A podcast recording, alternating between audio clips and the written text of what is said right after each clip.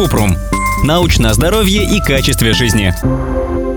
Порезы. Когда лечить дома, а когда идти к врачу. Если часто режете что-то на кухне или мастерите молотком и гвоздями, сохраните себе эту запись.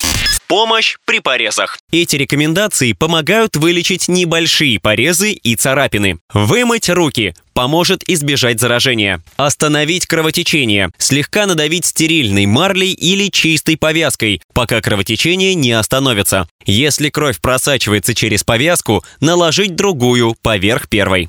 Очистить рану.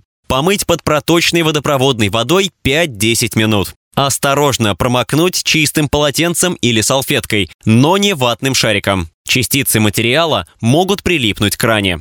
Закрыть рану, наложить повязку или свернутую марлю. Если царапина небольшая, можно не закрывать. Менять повязку не реже одного раза в день или если повязка намокнет и станет грязной.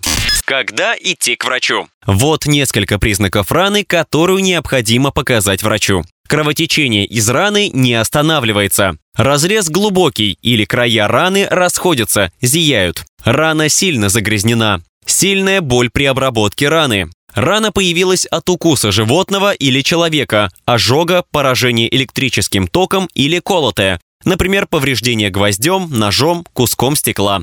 Рядом с крупным кровеносным сосудом или суставом. На коже или возле раны есть покраснение, боль, тепло или выделяется гной. Это значит, что рана может быть инфицирована. Врач может порекомендовать сделать прививку от столбняка, если не делали ее последние пять лет, а рана глубокая или грязная.